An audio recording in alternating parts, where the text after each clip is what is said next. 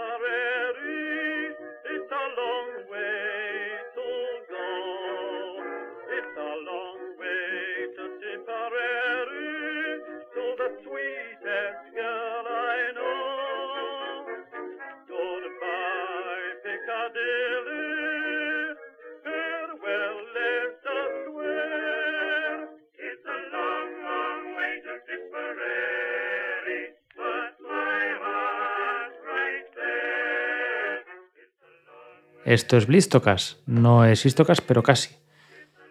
En 1906, la Royal Navy británica votó un buque que fue revolucionario en su momento, que fue el HMS Dreadnought, el primer acorazado monocalibre que, con su simple aparición, convirtió al resto de buques de las flotas y marinas de guerra del resto del mundo en obsoletos. La Royal Navy ya por entonces ostentaba una posición dominante respecto al resto de marinas del mundo. Y la consiguió mantener pese a que con el HMS Dreadnought toda la gran flota británica pues se había convertido básicamente en algo obsoleto. Yo supongo que optó por ello ah, por las lecciones aprendidas 50 años antes, cuando en su momento pues, tuvo que reponerse de la aparición de un nuevo buque de guerra que resultó cambiar todo el juego y toda la planificación naval de entonces.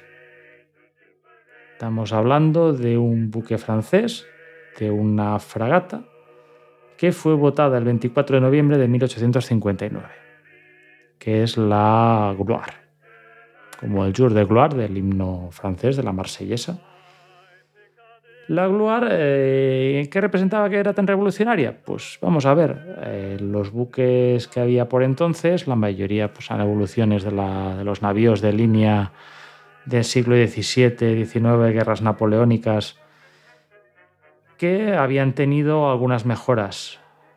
Que yo recuerde y pueda pensar ahora mismo, el hecho de estar equipadas con motores a vapor, lo cual pues les libraba de depender del viento y las dejaba libres de los caprichos del dios Eolo. Y la otra es que en su artillería, pues bueno, en las guerras napoleónicas las únicas armas de artillería que permitían el uso de proyectiles explosivos eran los morteros, los obuses, armas de tiro curvo. Pero esto cambió cuando el general Henri Joseph Paxans, un francés, consiguió eh, crear una pieza de artillería de tiro liso, de tiro recto, que pudiera disparar proyectiles explosivos. ¿En qué cambiaba esto la guerra naval? Pues bueno, todos habréis visto películas de guerra naval de entonces, napoleónica, como Master and Commander, la saga del, del, del capitán Hornblower, en las cuales pues, las piezas de artillería de la época salvo algún tipo de munición de metralla o la munición específica para destrozar palos o jarcias, normalmente pues un intercambio de bolas de metal pesadas lanzadas a gran velocidad que golpeaban contra el casco de los navíos, un casco de madera que o aguantaba el impacto se rompía y una vez se rompía pues este proyectil seguía adelante llevándose por delante pues todo lo que hubiera fuera de madera, fuera de hierro o fuera de carne cuestión es que los proyectiles de Pachans eh, permiten lanzar proyectiles explosivos que explotan al contacto con el casco de madera, rompiéndolo y a veces consiguiendo incendiarlo. Lo cual, pues evidentemente, para un gran buque de madera es un problema, como ya se vio en la batalla de Sinope, cuando la flota del almirante Najimov, la flota rusa del Mar Negro, consiguió derrotar a una escuadra otomana. La cuestión es que bueno, la Francia de entonces, la Francia del Segundo Imperio Napoleónico, bajo Napoleón III, pues consigue votar, eh, concretamente el 24 de noviembre de 1859, en el Arsenal Murillón de Tolón, este buque, el Gloire, que, bueno, pese al nombre de fragata, mm, prácticamente tenía las dimensiones de un buque de línea. O sea, de hecho, la denominación de fragata viene porque toda su artillería, que eran concretamente 36 cañones de ánima rayada de 160 milímetros, de los cuales 34 pues, estaban en batería a babor y a estribor del buque, y había dos, si no recuerdo mal, en posición de persecución en la proa,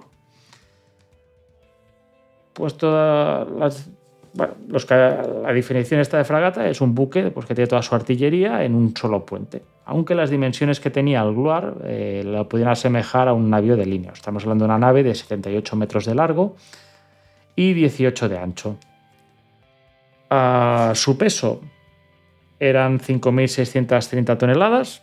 Mm, para el aficionado a la guerra naval de la Segunda Guerra Mundial, pues podríamos decir, compararlo con, con el Bismarck, el Bismarck, pues como la canción de Sabato nos recuerda, eran 50.000 toneladas, o sea, un, Bismarck son 10 Gloires, y la mayor parte del peso viene porque además de su casco de madera, es un navío de madera, un casco de 43, en sus partes más gruesas de 43 centímetros de madera de roble macizo, pues estaba protegido por todo un cinturón de acero, que, ay, perdón, de hierro, que lo rodeaba, de hierro forjado, de unos 12 centímetros, que lo protege de cualquier arma de artillería por entonces. Mm. ¿Qué más podemos decir de él? Bueno, a nivel de propulsión, pues el Gloire es mixto, además de los motores de vapor también tiene velas, que no olvidemos pues, que en esa época con las velas eh, podías ahorrarte carbón utilizándolas, lo cual, pues, teniendo un suministro limitado de carbón, te permitía poder optimizarlo. Y el motor suyo era un motor a vapor de unos 2.537 caballos. Y bueno, las velas iban en tres mástiles. Todo eso le da una velocidad de unos, teóricamente sobre el papel, de unos 13 nudos aunque por lo visto nunca llegó a pasar de los 11, pero que bueno, respecto a la mayoría de buques de la época ya era considerable. A nivel de tripulación, tenemos que era un... Habían unos 570 oficiales y marineros. No tenemos el desglose, como veremos posteriormente en su mayor competidor. Respecto a un navío de la época de tres puentes de 130 cañones, mm, era la mitad de tripulación, para una potencia de fuego pues bastante a la par.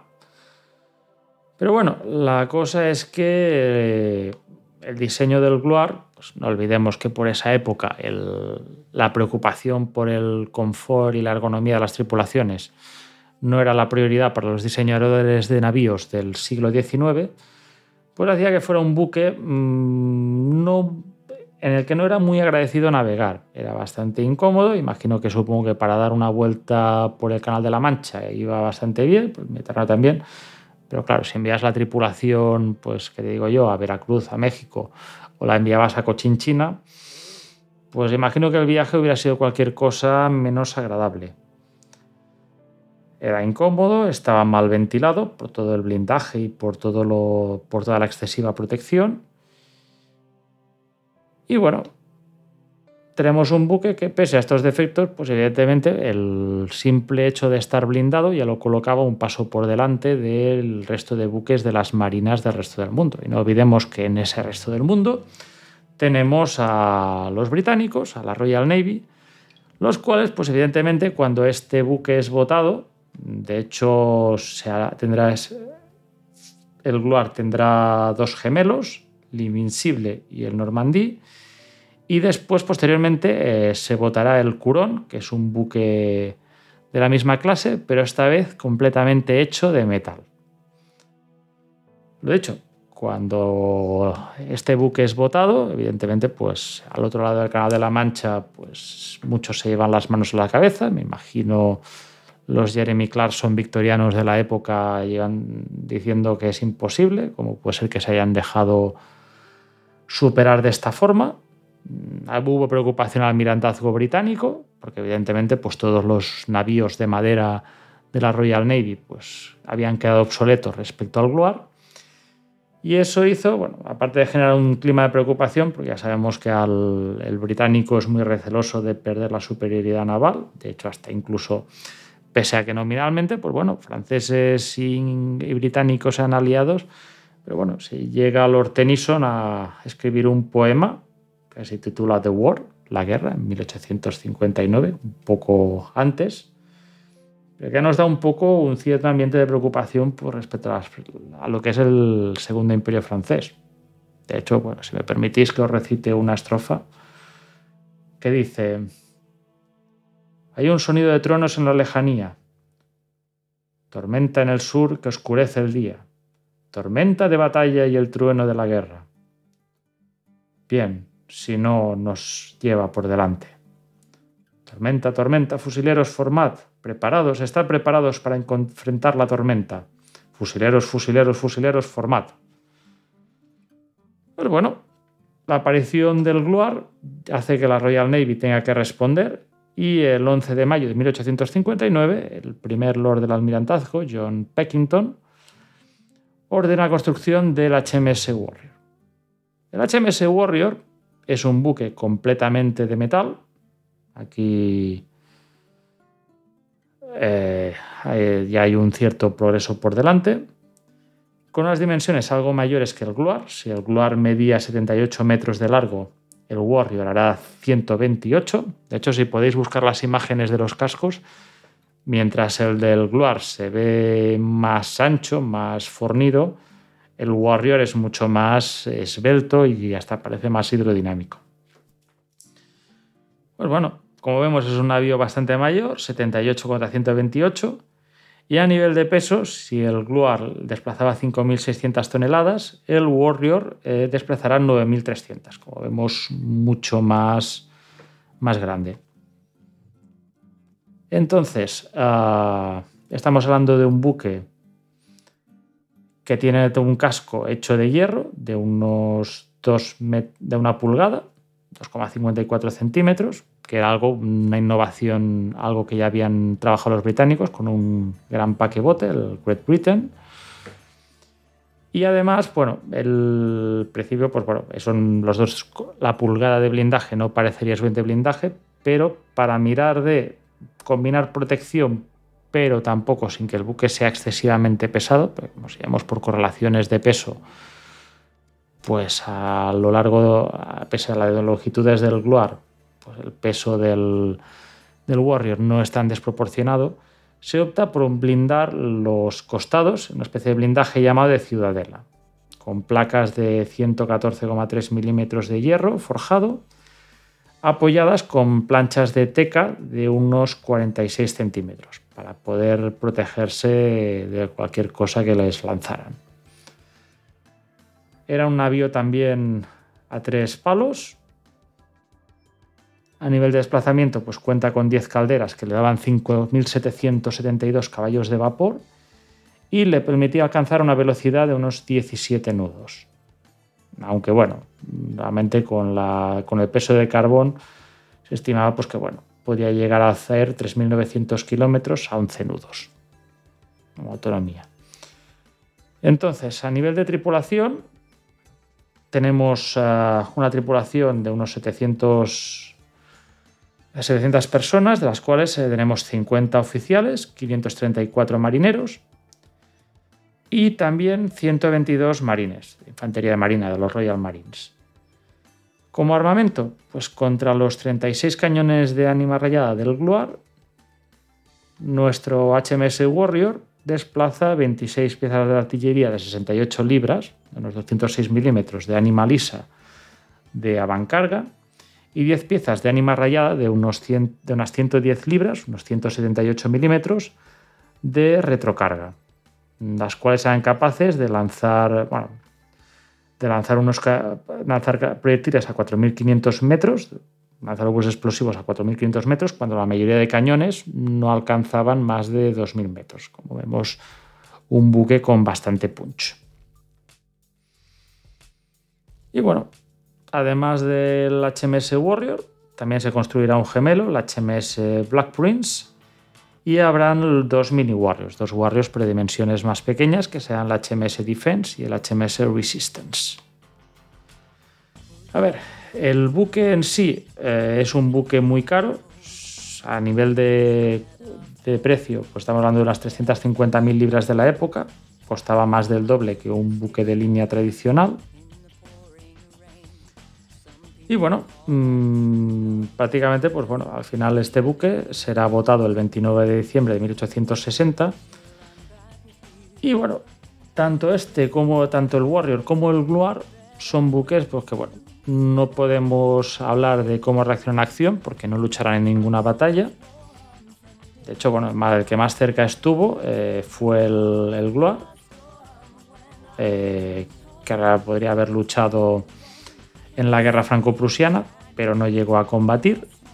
Básicamente, pues la Marina no hizo mucha cosa. Y al final el Gloire será, pasará, será, será retirado del servicio en 1879 y acabará siendo eh, prácticamente desmantelado, desguazado.